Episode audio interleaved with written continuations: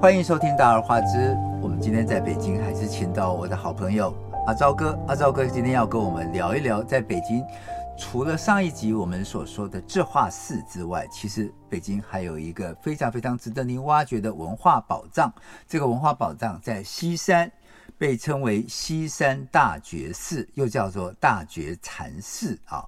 呃，如果没有阿昭哥，我们真的不知道有这样一个一座寺庙是跟唐代的建筑完全一样。对，你在那个地方，你会觉得自己很像在京 都，没错，就是因为阿昭哥这句话，所以让我们爱上了大觉寺。真的今天就让阿昭哥来导览我们走进大觉寺。是。其实大觉寺这个名字很有名，京都真的也有个大觉寺啊。是，没错。对，京都也有个大觉寺，一然后模一样的对名字，所以然后你如果很在多如果在谷歌或者在百度的话，你会你会要注意一下，因为它后面会挂号，是括弧上面写京都或者然后呢，是也有人北京把它这个北京的大觉寺给搞混了。为什么？因为我们都知道这个佛光山的这个星云法师，对他最早出家的也是大觉寺，对但那个大觉寺是在江苏扬州，嗯江对扬州嗯苏对，不是在这个大觉寺。那我们今天跟小赖哥谈的这个大觉寺呢，它是在北京的。北京这个大觉寺，嗯那这个北京的大觉寺呢，其实它最早不叫大觉寺，它叫清水寺。对最早为什么叫清水寺？因为它是一因为有山泉在那个地方出现，就是在山泉出现，然后依山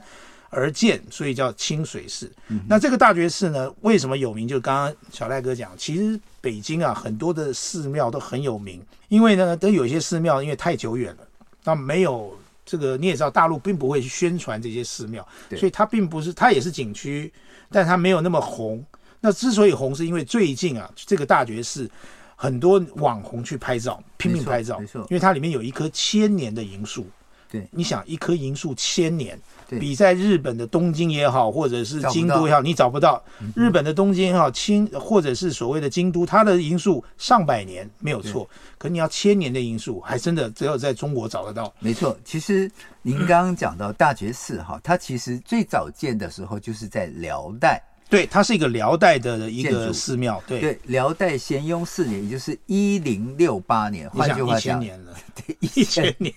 一千多年，当时就叫清水院。对因为这个地方的确是有山泉。嗯金时代大觉寺是金章宗西山八大水院之一。对换句话讲，这个地方当时、呃、是蛮人盖的，蛮蛮人夷盖的。对，但是他信奉佛教 。对然后这个地方又叫灵泉寺，对就是对因为因为有清泉水院嘛，对对，有泉水。有泉水，然后大明朝重建之后，嗯改为大觉大寺觉，寺一直用到现在对对这个名字。然后清朝呢，在皇家把它变成皇家寺庙。没错大觉寺之所以有名，是因为清朝它变成皇家寺庙了，所以呢就一下就有名。然后第二个，它因为它比较偏，所以它嗯它可以已经保在西山了嘛，，对它可以保存的比较完整。所以大家现在去的时候，你会比较忽然少游客。所以说，为什么很多人现在喜欢去，是因为它很完整，它的那个宝殿也好，它完完全全就是几乎是当时明朝改建之后留下来。因为我们讲实在话，你要从辽代，就是宋朝啊，辽代就等于简单宋朝，对宋朝是要留下来的东西已经不多了，是大概很多都毁于战火或怎么样。是但是很多你看得到是明代留下来的，但是它有一个很特别，就是因为它是当年他们讲番人所盖的庙。你要知道哦，在中国庙都是坐南朝北啊，坐北朝南，就一律门山门是从南边没错往没南错，开的。哎，大觉寺不是，大觉寺的庙是坐西向东，也就是说它的山门是对着东边。为什么很奇呢？怪，因为在古代就是这个蒙古啊、大辽啊、金啊，对，它是崇拜太阳的。哦，太阳升起的地对，方，崇拜太阳的，所以他们的山庙的门一定是崇拜太阳升起的地方。所以呢，它那个山时门候是的向东开对，的，所以以辽代的，如果说大家有机会去看古代的辽代的庙寺院或者是嗯金代的庙，它都是坐西向向东，但是几乎现在在大陆找不到了，很少了。要不就拆掉了。对，要不就是后来，因为比方说这个明明朝也好，清朝也好，因为都变满变成满汉人了嘛，对，所以他有很多庙就改掉，唯独有几座庙，这是其一。大觉寺还保留着辽代的时候坐西向东，朝向太阳的地方。哦，这个这个非常非常啊，对，有朝向意思对，嗯所以它这个庙独特在这。第二个，它独特就是刚刚小赖哥讲了，它是辽代的，所以它里面有一个碑，它里面有还保留一个辽代的辽辽代的碑嗯碑。哎，辽代说实在，一千年前，如果大家对辽不熟悉，你就想是宋代好了。就是宋朝时间留下来的。当然，宋朝呢，当时国力比较弱，所以那个那个北京那一块地方啊，当时是属于辽代，就嗯属没于错契丹它契丹的人国土占领，对契丹国土。如果大家对历史有兴趣，什么燕云十六州啊，争夺的地方，这个那个地方就属于燕云燕云十六州，然后属于幽州这个地方。是哎，大家讲一讲，觉得好像翻那个历史课本一样，很 有意思。如果对历史有兴趣，你去查，它真的很有意思，你就会沉浸在历史里面。好，它那个地方就是当时契丹人盖的这个庙，然后呢，它现在啊，你在里面找，几乎已经很少有看到，但还留一个辽代的碑，是当时辽的萧太后，哎，这很有名了。如果你去查什么杨家将啊，嗯你如果是喜欢看京剧的话，对就非常非常了解。对对对，什么萧太萧太后嗯后啦，什么什么辽辽什么辽什么宗的啦，什么对的。佘太君，对，这佘些太君这些都在那个年代，嗯你就站在那个寺庙，你就可以回想出当时宋朝元初年，嗯还有辽跟辽大辽在斗的时候，在对打仗的时候，那那辽个代年代盖，的庙对，萧太后还立了一个碑，是就代表说，其实当时他就是辽辽代就契丹人的时候，他就是一个皇家的寺院，所以他有萧太后立的一个碑。第二个，他后面因为因为它是泉水嘛，这个三进院后面靠山的上面，因为它都要上山，山坡的地方最后一进院，它有一个池子，那个池子的喷水的是一个龙头。那个龙头就是辽代做的，唯一目前还留下来一个辽代刻的龙头，是非常的精致。所以大家如果喜欢看雕刻的话，石雕的话，那个是目前在北京看大概唯一保存下所来以的唯一保存下来石辽代的刻一个非常精致的一个喷嘴，就是龙的喷嘴的一个辽还在那儿。然后第三个就是刚刚所讲到，为什么大家喜欢去？因为它太有京都的味道。它那个那个店，这个大雄宝殿，是它的那个门啊，完全是已经黑掉了。那个黑呢，是因为历史的关系，它不是就漆黑，它就历史那个感觉。没错。你如果站在那个方，地方呢，我说实在，各位，它很像去过京都就知道，它很像三十三，三十三间堂，嗯它非常像三十三间堂的那个世寺界庙文化遗产，对嗯，我跟你讲，它那个大雄宝殿就像三十三间，当然它没那么长了。对去过京都，你要是去过，一定去过三十三间堂，它是一个很长的一个一个庙嘛。嗯那个那个大雄宝殿很长，里面不是摆满了十八一百八十尊，好像一百零八尊罗汉还是对对对，但我们讲的不是日本，我们讲的是这里，你就会发现哇，原来在北京居然这里这个大觉寺里面的大雄宝殿，居然就你站在那个地方拍照或看着，感觉你就仿佛到了京都的三十三间堂，所以很多的网红喜欢去那里。他会发现我干嘛去日本，来这里就 就有了，而且它的年代比京都的三十三间堂还老还，要老，嗯所以那种历史的氛围和沉积，那就比那还要强。是然后呢，那个大雄宝殿的上面还有一个匾额，那个匾嗯额也很厉害，叫做“无去来处”。哎，你想，一般寺庙不都写什么大雄宝殿了、没错或者什么没错佛光返照 这之类的这种？但是光是这四个字就非常有禅意。对，它叫“无去来处”，嗯而且这四个字是乾隆皇帝写的。对，是乾隆的对笔记，乾隆皇帝写，嗯但真是迹但是我必须很很坦白跟各位听众因讲为，这是复制品，不是是复制，匾额是真的，匾额但那个是哦四个字被拔被挖掉。乾隆写下来“无去来处”是真的乾隆的真迹，嗯，但是后来被后人给给挖掉了。哦，是吗？对，挖掉之后呢，后人呢就是在修复的时候呢，因为挖掉有那个字迹，有那个字的痕迹，所以又依照字的痕迹又把它补回来。哦，对，是嗯无去这么来回处事这四个字是乾隆的真迹没有错，但是原本最早的木刻的那四个字被人家给撬掉了。让后人呢依照那个，因为有木刻有痕迹，依照痕迹再复复原。但是你要这样想，当时的乾隆皇帝对清朝这个地方已经变成了皇家的这个皇家寺院寺院，所以乾隆也曾经来过这里。他去过很多次，，对，乾隆非常喜欢这个嗯地方，所以他就赐了一个叫“无去来处”，非常有禅意的地方，就代表说，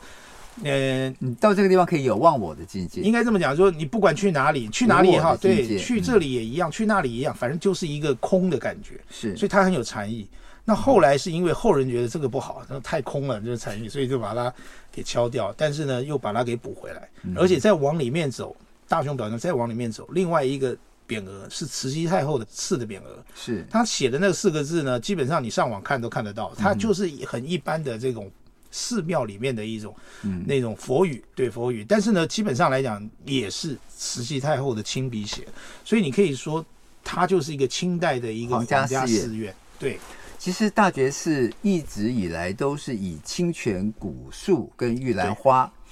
环境优雅而闻名啊、对它光是这个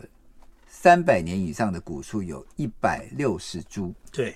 然后有一千年的银杏，所以哦对刚刚朝哥讲的这个银杏树，京都没有，这里有。对，一千年哦，它在秋天的时候那很可怕，一整个庭院上面全都是银黄色的杏，，银杏对，变成非黄常非非常漂亮灿烂。对，然后呢，另外还有三百多年的玉兰花，哇，还三有百多年月华应该，古梭罗树，古梭罗是从印度进来的。对，另外，在这个松柏，呃，也是有三四百年的。所以对大觉寺的玉兰花跟北京法源寺的丁香花、崇孝寺的牡丹花一起被称为北京三大花卉寺庙。对，那大觉寺有八绝，哪八绝呢？刚刚所讲的是古寺兰香，嗯，好，因为它是一花嘛千多年的对对对寺对庙嘛，花嘛，对。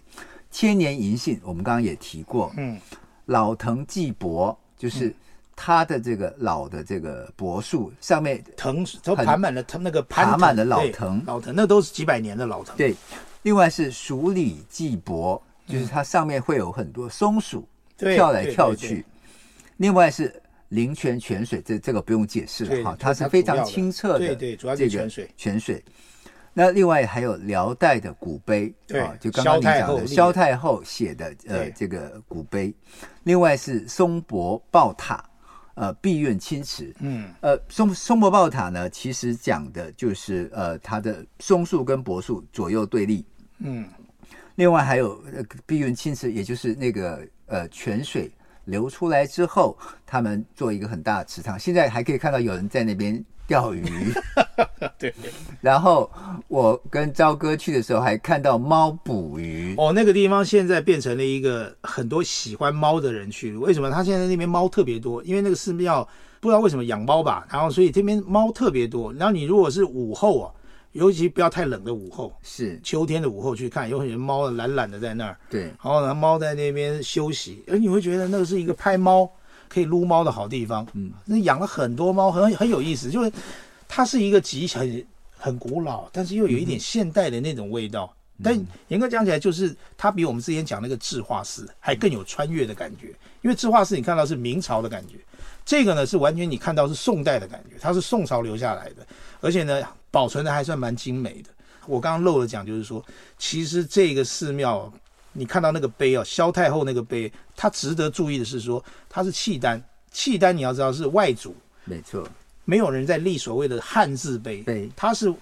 唯一大概全世界，不要说全中国，大概找不出一两个契丹还留下来的，而且是汉字嗯碑。那这个跟当年你要讲那个《天龙八部》就有关系，《天龙八部》萧峰不是南院大王吗？没错，这个地方就是当年南院大王他们也算是最喜欢，当时当然不是萧峰了，就是当时契丹的南院的，当时掌管燕云十六州南院大王他们的国庙，也就是他们最喜欢的寺庙，就皇家寺庙。所以这要讲南院北院，因为契丹呢、就是是属于呃异族，就是我们刚才讲的这种辽嘛，他们写的是那种契丹文，你看不懂的。对，但是呢，南院这一块，因为它是掌管燕云十六州这一块，其所实以他他们需要写汉字，因为都汉人比较多，所以他所南以才院会留下这个碑对，文所以他南院大王基本上是比较用汉化，用汉化来掌管，所以他用的是汉汉字，嗯所以你在那边看到是汉语汉文的碑文，而且用的是中呃中原的那种所谓的皇家碑亭方式来来呈现，这个你在别的地方是看不到的。一般来讲是所谓辽契丹文，没错所以，他不会留这个东西。所以大家不要想说啊，看到一个所谓的这个辽代的这个碑又怎么样，没什么稀奇。错，因为去大概你从古到今，或者你到世界上各博物馆也看不到辽代留下来的汉汉文汉文的，碑汉字的碑石碑大概就在只那有里只有这个地大方概有只有在那。你在故宫，你在故宫也看不到，你在台北故宫也没有，就是那里，而且是萧太后时代好，所以有意思。如果大家看一下它的历史沿 革，你你会发现这个大觉寺真的是受到各朝皇帝的敬重。对你看它始建于辽代咸雍四年（一零六六年）哦，嗯，当时就有有人刻这个大藏经，当时叫做清水院，然后金代这个名字有没有像日本的很像京都清水寺？很像 对，然后金代就成为皇家行宫，对，然后呢，金章宗当时成为西山八大水院之一，对，然后明宣德三年重修，对就叫大觉寺，一直到现在。所以我跟各位朋友这个说明一下，就是什么叫金代，就是你看历史的话，一开始是这个所谓的这个辽，也就契丹。跟宋朝不是对立嘛，南北对立。后来辽呢被这个金朝，也就是这个完颜阿骨打，大家如果历史看了，完颜阿骨打就金把辽给灭了，所以就金等于把辽整个吃下来之后呢，这个寺庙没有被毁坏哦，没错，继续当成金它的这个所谓的皇家寺庙。那你要想到三百年以后，金就是三百年以后，这个明朝之后是清朝，嗯其实金就是清朝的前身，它的民族是同一个，都是满人。所以为什么满清最早一开始它叫后金，就是它是金的后面，没错，没错。所以这个其实它的祖先。那也就是因为这样，所以到了清朝之后，清朝的皇帝。也跟金就是他的先人一样，很喜欢这个地方，是把这个地方当做皇家寺庙，所嗯以清朝不管从金或一直到清，都把这个地方就重重的保护。没错这明朝其实反而并没有很很严格，就明朝并没有把它当成皇家寺庙，是，只是延续下来。但是明代正统十一年跟明成化十四年都曾经两次大修，嗯但是那是民间。嗯为什么要这民间？样？因为明朝很奇怪，明朝是皇后喜欢这个庙，嗯哼，明英宗的妈妈是就是我们刚刚讲的那宣个宗，对，就是宣宗的老婆，嗯那就明宗的妈妈就是后来就是太后嘛。对那明英宗我们刚才讲土木堡之变这个，他为什么重修这个？是因为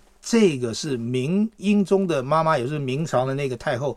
来拜的，哦特别相信这个，所以是他为了他很孝顺，明英宗很孝顺，就是为了要让他妈妈这个来这边祭祭拜，所所以以整修。所以正统十一年又重修。对，重整整修，然后过了三十多年之后，就是这个成成化化年间，对，也是因为这个他的皇后嗯，因为这个尊母这个母系嘛，对，所以以呢都非常认为说这个是他们这个皇家的母系，就母仪天下，都喜欢拜这个皇后啊、太后都会拜这个庙，是所以后来也把这个庙又重新整修。所以这个庙它并不是所谓皇帝和皇家庙，而是变成皇帝的太太，也就是这个什么 皇后皇或者后是太后对喜他们欢的的家庙庙。对当然没有像王振那样子那么明显家庙，但对它是等于皇家了，很奇怪，就是寺院。皇族女孩子喜欢拜的嗯庙，所以明朝也把它重修。然后这个庙呢，其实在明末的时候，明末清初的时候，它已经毁坏了。嗯，然后清康熙五十九年对是雍亲王受命于皇帝，雍亲王就是雍正，对，雍正皇帝。雍亲王到大觉寺进行修建，然后增建了四宣堂、嗯对领药堂、领药亭等等，而且还派了一个禅师当叫住做持，嘉陵信因对来嘉当陵做嘉他的陵主禅师。对嘉陵信因出任大觉寺的住持，对，然后乾隆十二年重修，你看乾隆十二年哦，也就是说没隔几年呢，对，又重修。然后又又赐建嘉陵舍利塔，因为嘉陵那个时候已经过世了，嗯，又赐建这个嘉陵舍利塔，才有现在的格局。对，所以呃，包括一九这个五二年、一九七二年、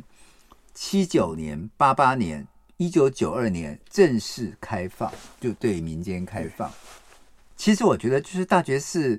呃，它不单单有辽代跟金人的这个遗迹之外，它其实更重要的是清代的皇家寺院，嗯，所以它在零六年，它就被列入大陆的这个全国重点文物保护单位，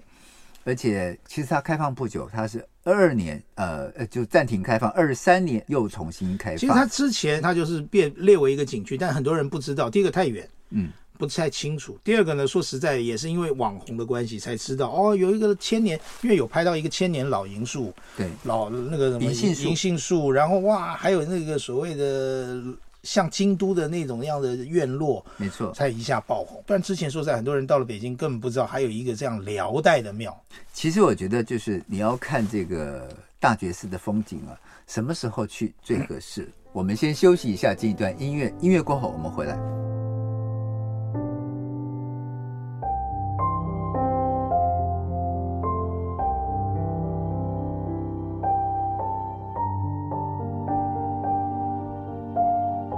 刚刚在音乐的时间，我跟朝哥聊了一下，其实大觉寺不单单有绝美的风景可以提供网红打卡拍照之外，它其实也有许多深厚的文化氛围。这些深厚的文化背后，也有许多历史传说。对，我们现在就要请朝哥跟我们带我们走进大觉寺，去看一看这些古代传说。哎，大觉寺其实是真的很有很离奇和很神奇的一个地方，而且很值得大家去看。我觉得如果大家喜欢那种感觉的话，它比智化寺还有感觉，因为智化寺毕竟在市区中心，它在偏边的这个西山那个地方，所以它很有那个灵气。对，这个就是为什么我要讲的第一个传说。传说乾隆皇帝在那边出过家，哦，为什么呢？因为乾隆啊，他当了皇上之后呢，他获得了线报，就是有那个大臣跟他报说，西山有灵气。民众发现，就是他们那边的那个消息来报说，西山有灵气，西山有一个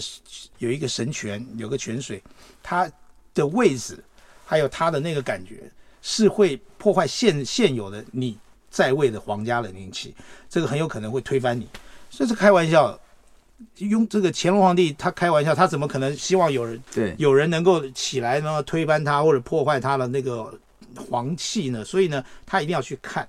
那他说的这个地方呢，就是大觉寺。那为什么？就大觉寺，它原本就是有山泉，一个天然的山泉上来，所以乾隆就去看了。看了之后，但是问题是，他总不能说我是皇帝，然后呢，我去了直接就说把泉水弄掉，所以他不行，他就乔装成一个民众，是然后去那边干嘛呢？因为你不能够进去看嘛，他就佯装他出家，他就称他自己出家，哦了解对，他就出家，然后在里面，然后在里面待。那个时候的乾隆皇帝还很年轻，二十出头，他为了要破这个所谓的这个，总要把人家龙脉给破掉，不然把我们这个爱新觉罗家到时候就皇族就气断了怎么行啊？他要去查，但是他又不能够大摇大摆说我要去查你的，所以他就偷偷的，只能这样说我是来度化的，所以呢他就出家。但我不晓得这个出家是所谓的带法修行呢，还是说真的剃度，这个我不敢无可考。但是历史的这个传说是说他就是出家，然后呢进去之后就住在里头，嗯哼，住在里头你才能仔细查嘛，对检查看。对，这个泉水呢，一开始是坐北朝南流，说这个是一种破坏你皇家这个风水风水，所以呢，他特别去查那个泉水。他进去就我刚才讲，为了查泉水，他就是出家剃度出家，出家在里面住了几天之后，他就是没事在那边晃，找这个泉泉的源泉眼在对在什么地方哎，？找不到，就找不到。他觉得哎奇怪了，这这这很神奇，找不到，知道是泉水出来，但找不到。嗯后来他就去问了这个里面的这个和尚，和尚说，那个你如果要找的话，很简单，因为那个和尚啊，发现他不寻常。哦，对，那和尚，你想一个皇帝，那一定是气度不凡嘛。是，那你气度不凡，跟一般人家所谓苦命人出家是不一样的。嗯哼，他就已经察觉你一定是气度不凡，所以他已经在察观察他。然后呢，他又很奇怪，他不来念佛，他是专门去找那个泉涌。后来那个那个和尚啊，嗯就跟他讲说，这样我我跟你讲在哪里，然后呢，你你你去看。然后他好，和尚说，在那个山里面的一个洞里面，那个泉水是往怎么怎么流。乾隆就去看，一看发现果然那个泉水是从从南往北这样流下来。他说那不得了，他很相信这个术士讲的，就可能会破坏皇室哎的皇风室水，的风水，可能会有人起兵造反。他害怕、啊，他说那我要怎么去把这个水把这泉水给断绝？但你又不能去断它，因为它对是在它那个本来就是对这个庙的天然清的水清院出来的这个对这个灵灵泉水。后来他就找的这个和尚，这个和尚呢，已经发现他气度不凡，应该是跟皇家有关，但不敢确定是谁。他只是说，呃这个小僧能帮你这个忙，但是呢，我也不求什么报答，我只希望你能够让我在这个地方当住持或。那乾隆大概就知道他知道他的身份，他说没问题，你只要帮我把这个泉眼找到，并且能改变他的流法，我就我就答应你。嗯后来那个和尚说很简单，我我来帮你处理。他就爬进去那个泉涌的地方，他就只是很简单的用几个石头去改，就让这个泉涌原本从南往北流，变成由西向东流。所以现嗯在的我们看到的泉水，它是由西向东流下来，因为已相经被传改路了，就是那个和尚把它改掉。改掉之后呢，所以那个乾隆皇帝他才心满意足的离开。满清的皇族呢，也就继续延续他的近三百年的历史。那么这是一个传说，就是传说相传乾隆皇帝为了要要去断别人要啊反他的这个所谓的这个风水，是去修改修改，让它延续皇家风水，而去而去修改它的这个泉水的方向。嗯这是第一个传说。第二个呢，这个大学士也很有名，相传这个他的爷爷就是乾隆皇帝的爷爷顺治皇帝，嗯，传说是葬在这个里面。哦，不是有个传说是顺治出家吗？对，所以顺为治什么出会这家样就在这个地方吗？不是顺治出家在这个，你看啊，这个就是他们当地又是一个传说。当然，这时候野史传说，相传呢，顺治皇帝出家就是葬在这里。为什么？董鄂妃的关系，对，董鄂妃死掉，天花死掉，然后顺治皇帝难过至极，嗯，所以就干脆愿意就出家。是，但是呢，皇家又不能讲说，我一个堂堂的皇帝，因为一个一个妃女子人妃子，然后是他就然出后他家，就他就离开，，对，所以他后来朝政，对外就还是说，就是他是病死，嗯，暴毙死亡，然后呢就葬了这那个清东陵嘛。对，那事实上呢，这个传说就在于说，他他是有一些迹象征兆。我们刚刚讲到，这个雍正皇帝还在当这个雍亲王的雍时亲候王的时候他就奉命来这边盖了，对，他就盖了，修然后建这个然后呢，四仪堂，他是不是找了一个叫做嘉陵信嘉陵法师对去当住持？对，而雍正呢，对这个嘉陵法师这个非常相信，对非常相信，也非常的崇敬。是那算年龄来讲，当然这个是传说。嗯如果要是以年龄来讲的话，嘉陵法师除非上百岁了，嗯，要不然他他的爷爷这个雍正的爷爷才是所谓的顺治，没错没错，嗯对不对？雍正的爷爷。你想，雍正的爸爸都活了六十多岁，那他的爷爷要多大岁数？没错，所以，如果说我们不要去算年龄，用看这个所谓的传说的话，有一点点像。也就是说，雍正对于这个嘉陵法师是备极尊崇。也有可能这个嘉陵法师就是是的顺治，是的，是这么说法，传说的说法就是说，嘉陵法师就是顺治，是康熙交办。然后呢，哦雍正呢就他康熙不能自己出来，那雍正呢就对这个嘉陵法师极倍的尊崇，然后让这个嘉陵法师去这个地方当当这个主主持持。然后嘉陵法师圆寂之后呢，他的有舍利塔对在这个地方叫嘉陵舍利，对，大家去看那个白塔、舍利塔，它对是皇家的那种所谓规的格规格。跟北海的那个对完全一模一样的规制，最重要的是，它上面还有龙，五爪龙，对它的雕塑还有什么？它是中完全间是一个佛字，对，然后它的那个白塔的四周，嗯，都是以龙纹来雕饰，这完全是皇家的规格。没错那你想，龙只有皇上啊，才能用。对，所以皇族才能用所。以啊民间传说并不是没有道理的，对，后来他们就是以年龄推算，以这个时间推算，就有其可实能是顺治认皇为帝是顺治皇帝出家，然后呢，当时雍正皇帝要继位前把这个寺院弄好，嗯然后呢，恭请这个嘉陵法师，也就是他的爷爷来这边当住持，然后他爷爷在那边后来圆寂之后呢，就葬在这个里面，所以他现在的你可以看到那个他的那个白塔。就是对他原籍的那个白塔，在这个家，在这个大觉寺里头是皇家规格。这个这个的确，他们考古的人看他的那个里面的那种雕刻啊，还有他那个确实是皇家规格，那就所以很奇怪了。所以如果只是一个皇帝尊崇的方丈，他不可能有这样的规格。，对对对，就是一般的，如果是凡人的这个法师，不可能这样。我们常常在讲，在在封建时代，尤其是在这个以前这个帝王时代啊、对他们经常会用“僭越”这两个字。对如果你没有这么高的身份，你对就不能享有这样的规制。而且你看，这个雍正皇帝对于这个寺庙，他是极度的去尊崇。对他死后，他的儿子乾隆，嗯，对这个寺庙也是大大修家的对嗯大修，而且呢，极是，要不是有一个非常重要的人在这里面，怎么可能会两个皇帝没都错对这个地没方错特别重？所以他们大胆的猜测说，这个嘉陵法师极有可能就是他的爷爷，也就是雍正的爷爷，就是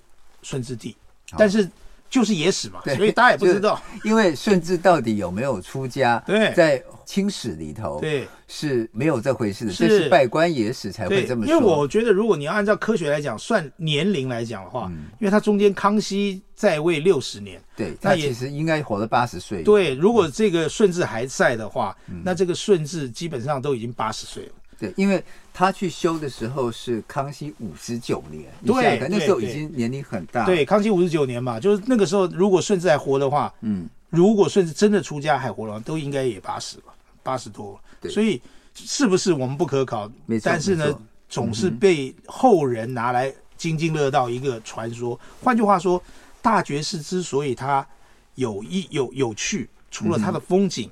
它的时间点之外，对然后它风景非常的美。然后它的古树啊、古古这个古的这个树啊，还有古建筑之外，第二个就是它的历史，它历史氛围就是我们刚刚讲的辽代就已经出来了，然后没呢错，坐西向东的这样的一个修法，然后它的那个规格庙的规格，第三就是它的传说，它有对一些很多皇家的传说在里面。对，其实你刚刚讲到这个嘉定舍利塔呢，其实也是一般的民众去大觉寺一定要看的地方，因为对它是整个寺庙最高的地方，对叫嘉陵和尚塔，又叫大觉寺塔，是对清雍正年间在这个地方的住持叫嘉陵禅师的木塔，对它建于乾隆十二年，对它矗立在大悲堂北侧全市的最高点，它一共高十二米，跟北海永安寺的白塔的建筑形制相仿，对所以我们就会说嘛，只有皇家对皇家寺院里头也跟皇家有有关系的，才可以对用这样的规制。它上面用圆形的须弥座上刻有仰莲跟福莲，就是对呃仰望的这个莲花对跟拂堤的莲花，它的树腰处呢有花草图案，迷须座上呢是三层的叠色金刚圈，这些都是皇室才没应该错有没的。错，那在上面是塔肚，塔肚正面有湖门，湖门下方有一个由连珠纹装饰的座，湖门周边是有火焰的纹样，哈，另外还有石刻的窗棂。塔肚上是十三层象轮，没有基座，象轮上是由伞盖跟宝珠组成的塔立，嗯伞盖上面刻有流云纹跟佛字，一个很大的一个佛字，对并挂有这个铜铎，就是这个像灵的那种感觉。风铃，对风呃风铃铃。萨顶的宝珠上有蕉叶纹的装饰，而且在这个白塔的左右各有一棵松树跟柏树，对，松柏在旁边。松柏的枝条向白塔伸出，好像将白塔抱住，嗯所以这个也是我们刚刚讲的大觉寺八景之一——松柏抱塔，对对，是这样一个来源。所以你就可以看出它的那个规模跟气势、啊，嗯让人就怀疑这个传说极有可能，如果顺治出家的话，那还真的很有可能就是葬在这个地方，嗯对变成皇家的一个家庙。所以为什么清朝？我跟你讲，大觉寺在清朝一直很有钱。你看其他的庙，比方说智化寺也好，智化寺到了清朝就没落了嘛，对没错知道吗或者其他的寺庙，很多到了清朝的后期也就开始没落。嗯但是大觉寺是一直很有钱的，为什么呢？大觉寺有一个庙的一个历史，它在旁边，它有摆一个很很很有意思，你去了那边别的庙没有，是大觉寺有的，就是它公布它的一个那个所谓它以前的这个庙的一个借条，哎，这很有意思哦。别的庙不会公布这些所谓借条跟收据，哼，对，这个庙呢，它公布了它这个历年来从明朝到清朝借据借条，是，就是附近哎诶，这个大觉寺的住持，因为当时说了，就是开山，就是只要你愿意，你可以，你来借，我就借钱给你，然后写借条，所以他那个借条都留下来，很有意思，反而变成了一个历史古迹。那我就去那边查了一下，他让人去翻阅，翻阅对，你就发现从明朝，我看了一下，从明朝嘉靖年间开始就已经有那个借据借条，是，而且他写的很白，比方说这个村口外什么老张什么什么的，那个借文银三百呃没有那么多，文银二十两对或，者文银十两做什么修缮用，甚至还有什么哪一个村的谁张二王二就写的非常对细，什么偷窃被抓到， 然后呢处罚赏罚多少银在上面写，一直到民国时期都有。就哇对，一直到民国，就是说他保存的这个借条是很有意思，借据借条，就是他都有写，写的清清楚楚。然后还有就是开谁来借钱什么，然后为什么什么理由，然后写，然后有没有归还，他都写出来。然后从明代一直到清代，一直到这个民国时期都有。你从这个看出来，第一第一个，这个大觉寺呢是有钱的，没错，为什么？因为它是皇家寺庙，它有钱。第二个，到民国时候，它并没有被破坏。你要这样，一个庙如果没有没有钱的话，就代表它已经被破坏了，破坏的很严重，没有没有香客嘛，对他也不会有钱拿钱对出来，呃，借借人对家，或者是修缮一些对事，情。那他之所以会一直这样，就是因为他一直相克不断。到了民国的时候，还是有很多的相克，所以他那时候还是有钱，嗯所以就不断的有人就去捐钱什么的。所以大爵士一直下来，直到后来因为战乱，就是所谓的这个战争啊什么，才让这个整个寺庙整个的萧条或者整个没有。但是后来八几年又开始恢复，是成了一个景区。哎，我还记得我上次跟朝哥去到大觉寺啊，我发现就是它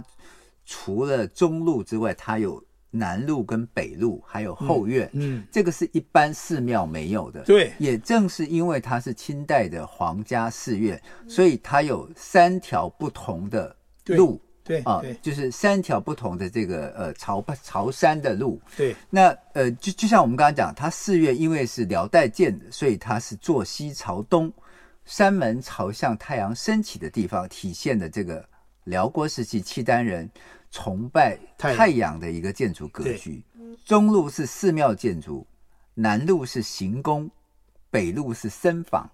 呃，我还记得我我们去的时候是。到那个僧房的那个地嗯方，就是现在的那个洗手间都放在放在那个地 僧方房，对对对，私房那个地方，中路才是主要的这个寺庙，包括进门有一个龙文堂，嗯对呃，龙王堂，对然后呃有建有山门、碑亭，还有放生池。对我们刚刚讲到猫捕鱼，你要对看猫捕对鱼就在放生池，对好、那个地方有很多的金鱼，嗯，然后你也看到很多猫在旁边真的伺机而捕鱼，对而且还真的捕到了。 就我跟昭哥就在那边想要用手机拍，都都不一定拍得到。他那个庙很特别，就是哦，僧人休息那个地方嗯啊，一般来讲，我们现在看的庙不会有旁边有那么大的位置。对他，那个僧人休息的那些位置就是非常的大，而且有几棵很大的老树，这是代表什么？代表在古代那个地方是皇家皇休帝息的休息地方地方，对没，错，甚至在那边过夜的地方，所以他那个地方做的非常的大豪华，对不输整个我们看到那个所谓呃正常的那个庙都是几进厅，没错他在边上那个休息的就厅已经很大对，就很大，而且从古树可以看出那个地方应该是住的不是一般的人，换以句话说是皇家的人来，所以没有错。您刚刚讲的那个地方其实就是行宫，对皇上的行宫。，对过了放生桥、放生池，才是钟楼跟鼓楼，对然后后面才是天王殿、大雄宝殿、无量寿佛殿、大悲坛。对那南路呢，就是四仪堂。对四仪堂，四仪这两个字是雍正自己的斋号，对，也就是他自己的这个他的他的笔名吧，俗家的对法俗号。家法号，对然后呢，其实雍正修这个殿的时候，他是住在这里的，对所以后来包括之后的皇帝来也住在这个地方，所以他其实是行宫。对，没错，那个规模，你对你如果去看你就知道，它绝对不是一般的僧众住的地方。对，然后他后面叫气云轩，哦，那名字也很好，气宇轩扬。，对，不是是休憩的气，啊哦，休憩的气。天上的云的云，哇，气云轩，这休个是息，对，多么有诗意的地方。好像那个天子天龙在那边休息的地方。对，这个也是雍正取的名字，对叫气云轩。北路就是方丈院、嗯玉兰院，寺院后部则是这个寺庙的园林，包括我们刚刚讲的这些舍利塔、嘉陵舍利塔、嗯灵泉池、龙王堂等等。因为它那个是很多都是枫树，没错，所以它在秋天的时候，哇，那个枫叶，枫叶对整个还有变化很这漂个亮我们刚刚讲的银两杏边的千年银杏，对，这一定要去看，因为是呃秋天的时候如果没有看到这个就白来了。就说而且你如果来不及去日本京都看看，你到那边可以感受到 类似京都的那种氛围。而且我刚刚发现说，除了我们刚刚所讲的大觉寺的这个八绝啊、比如说刚刚讲的古寺兰香啊、因为四仪堂内有高十多米的白玉兰树，嗯嗯是清雍正年间嘉陵禅师从四川移过来种的，树龄都超过三百岁了。它里面的佛像也很有意思，它那个是西方三圣啊，嗯，那个佛像是从刚刚我们说的智字化画寺寺，搬过来的，对我们之前讲的智化寺搬到这里，所以你没看错它跟没智错化没寺错也有缘分，对，所以那么远从智化寺搬到这没里，错，这画是在二环边上，它在它在这个呃西西山而且非常非常而且遥北远。京有上百间庙宇为什么会从自画室搬过来？所以你看它跟智化寺还是有这个佛缘，对嗯所以西方三圣从智化寺搬到这来，然后它里面还有这个所谓的这个菩萨，对，没错，跟天力王嗯士、天王，这都值得看，因为这些都是当时清朝、明朝留下来的那没些错雕塑，而且都很精美。所以这个除了你看建筑之外，它的佛雕也是一个古迹，就是佛雕也是一个艺术。这没一点错，在不管在台北故宫也好，或者是北京故宫是看不到的，因为它的佛雕特别多，嗯所以它也是一个佛雕的一个宝藏。对。所以其实除了这些历史遗迹之外，有很多文人墨客跟啊大对觉寺也也很有关系。北京是一个非常有文化底蕴的城市，因此有很多文人墨客在大觉寺也结下了不解之缘。对比如说，像清代的著名的词人叫纳兰性德，对，就为大觉寺写了《浣溪沙大觉寺》。那个大家如果看那个康熙王朝，他就是明珠 的儿子，明珠的儿就是那是个著名的词人，对他这首词叫做《浣溪沙大觉寺》，他说：“烟垒空凉画碧寒，诸天花雨散幽关。篆香轻繁有无间，蛱蝶乍从帘影堕。樱桃半是鸟闲残，此时相对一望言。”是在民国十八年六月十五号，是冰心跟吴文藻在大觉寺的客房中度过了新婚之夜。哇，啊多浪漫、啊！对在庙里面度过新婚之这夜，是著名的作家冰心。那朱自清跟俞平伯同游大觉寺后，曾经写有《阳台山大觉寺对》。朱自清很喜欢这里。没大家错讲朱自清，可能台湾就很多人就知道朱自清。没错，，还有一个胡适，没错胡适也很喜欢这里。民国二十三年，也就是一九三四年四月十七号，朱自清夫妇跟陈寅恪、俞平伯啊，这个史学家跟这个文学家一起同游大觉寺。不久，朱自清就为这个大觉寺的玉兰花写了一首游戏之作的新诗。嗯，叫做“大觉寺里玉兰花，笔挺挺的一丈多，仰起头来帽子落，看见树顶真巍峨，像宝塔冲霄之势，尖而上星斗森罗，花儿是花万枝明烛，一个灿一个嫦娥，又像吃奶的孩子，一只只小胖胳膊，嫩皮肤蜜糖欲滴，眨儿眼儿带笑窝。上帝一定在此地，我默默等候抚摸。好，他这这个是是新诗，当时很对流行新诗嘛。这个是朱自清当时写的诗，这是民国二十三年。一九九九年，季羡林先生写有《大觉明慧茶院品茗录哦，季羡林，现在大陆的国学大师。》，对，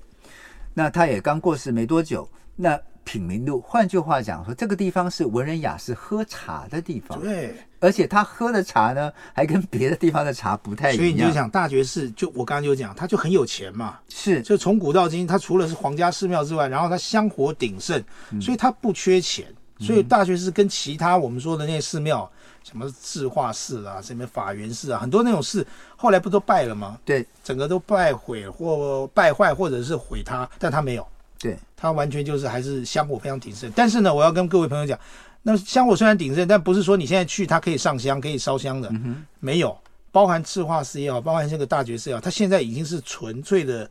一个景区了。对，所以你去，你没有办法，就是他会告诉你，哎，你不能够就是佛法用去用去啊，或者这边上香不行，不能烧香，那个完全就只能是你凭空去那边就是吊唁嗯去怀幽这个寻古，你对你没办法在那边就上香烧香祈福。所以他现在已经不是一个寺院了，对它它变不成一是个类似像博物馆对，之类的地方它了。其实就是在大陆来讲，它就是一个景区，一个公园。嗯那你就去已经那边看不到僧人了看，看不到僧人。然后呢，看得到就管理人员了。但是不公管园怎么管理样，处对，归公园管理嗯我处觉管得，我个人觉得，在北京的这些寺庙，不管怎么样，它还是有那个氛围，非常强烈的那嗯种氛围。虽然现在不是寺庙，但因为它长久数百年下来的这个累积的，那个绝对是我无法去形容。对，它不是那种你你几十年下来的一种庙宇或者怎么样新盖的庙，不是，它是百年下来的对积层积累。比方说那个香烟缭绕熏的那个墙壁啊、柱瓦瓦柱啊那些的，那个是无法去替换的。所以没错，你即便不上香，你到那还是有那种佛家的那种感觉。对，而且他实在是跟这个嗯各个朝代的皇室太有缘分，就从你刚刚讲的这个，从辽代对，就有萧太后的对石碑，汉文的石碑。然后呢，明成化年间还有一北对面还有一块明弘治明十朝的十石七年，对，明孝宗刻有大明赤玉，嗯记载了明成化十四年奉周太后之命你看重修大觉是寺不的是历史，它是这个母系的，就是明没朝错来讲是母系的这个寺庙妈妈或是老婆喜对欢。皇家的，然后太后、皇后对都喜欢来这边拜。然后雍正皇帝自己用自己的斋名叫四仪堂，是他的、他的字，嗯，是用自己的斋号命名的建筑是四仪堂，而且他还曾经在这个地方小住的时候写了一个呃词，叫做“三世之去，此岭要”。赋予三生月小年的诗，后来那个亭子叫做岭耀亭，嗯是这么来的。所以它跟皇家寺院其实是一直都有非常非常密切的关系。对，而且它旁边还有一个石头，上面刻有乾隆于丙戌年做的一首题诗，再加上你刚刚讲的这个嘉陵舍嘉利陵塔、对嘉陵塔、嘉嘉陵陵圣禅音师，对，这个这个禅师，所以其实大觉寺可以看的东西很多。嗯，那当然，呃，我还记得，除了我们刚刚讲的这些历史之外，呃，它其实每年都会办摄影展。哦，对，我们我们进去这个呃大觉寺的时候，都可以看到它一年四季有不同的风光。对对对，春天有各种花，因为呃繁花都是在呃春天盛开，然后秋天是去看枫叶跟这个银杏，对，冬天的时候下雪，它的雪景也非常的美，真的非常像京都。我觉得最像京都的那个时候，大觉寺是 对冬天。对，对因为它我就讲嘛，它的那个大雄宝殿的外外观，就像那个三十三间堂一模一样，就是它完全黑的色木造建筑，对嗯然后它的那个黑色的黑色的木头对黑建筑，色的屋檐、黑色的那个门、嗯哼，窗棂，然后对一排那种感觉，木质的结构，那是完全非常非常像的，所以我才讲说。当时都怀疑，因为它的年代特久远，所以我就怀疑是不是当初有日本的僧人来这边曾经来看过。呃，虽然后来现在我们看到是呃，包括零三年或者是一八年，他们都有再重新修缮过哈。对。但是复原了，包括所谓四大天王跟韦陀在内的二十四尊佛像，那你看得出来那个佛像是后来再是重修的。但是他从自化寺请来的这三尊这个西方三圣，真的是明代的东西。我我只觉得可惜的是，嗯，大觉寺的你一进去，里面有两两尊石狮子，对，那两尊石一看就是应该是辽代留下来，最少辽代，或者是风化的很严重不是他的脸部被打掉了，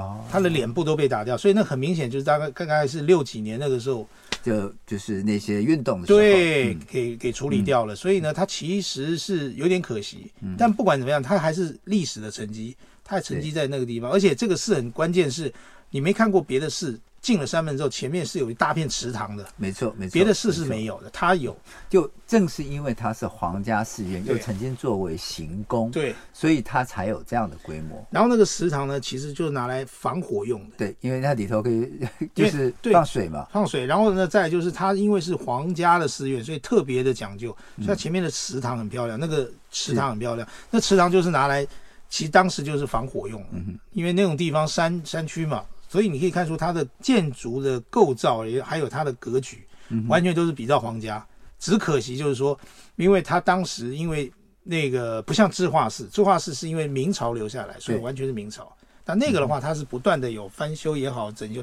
所以它辽代的东西已经不多，但是还是看得到。不过现在你如果到大觉寺啊，其实它里头现在最有名气的是明慧茶院，哦，啊喝茶的，喝茶的地方。在大觉寺的刚刚讲的气云轩跟四仪堂，还有院内的南北厢房跟耳房当中，都设有很地道的茶室，对就就中国式的泡茶的地方。对然后戒堂呢就改为绍兴菜馆，对，餐厅一个餐厅对，，僧房改为客房，还有这些套房。对所以每年四月大觉寺都会举办大觉寺玉兰文化 节。对我，我觉得这个时候就是不管你是春天或是秋天。冬天来大觉寺都各有风情，没错但是更重要的是来这边这个这个追古烁今啊，然后会有许许多多的传说，还有非常美妙的风景让你觉得嗯流连忘返。对，有这么多骚人墨客，有这么多的皇帝皇后们曾经在这里留下许多你想想看，故你事站的地方，也许某个皇上、某个对皇帝或某个皇后曾经来过，嗯，曾经在那边驻足，曾经在那边祈祷，曾经在那边上香，哎那那种感觉就，我觉得就够了。跟千年银杏一起在这里，对不不朽。是啊好，我们今天非常谢谢阿昭哥来跟我们聊一聊大觉寺，嗯，OK，感谢您的收听，我们下次同一时间再会，哎拜拜。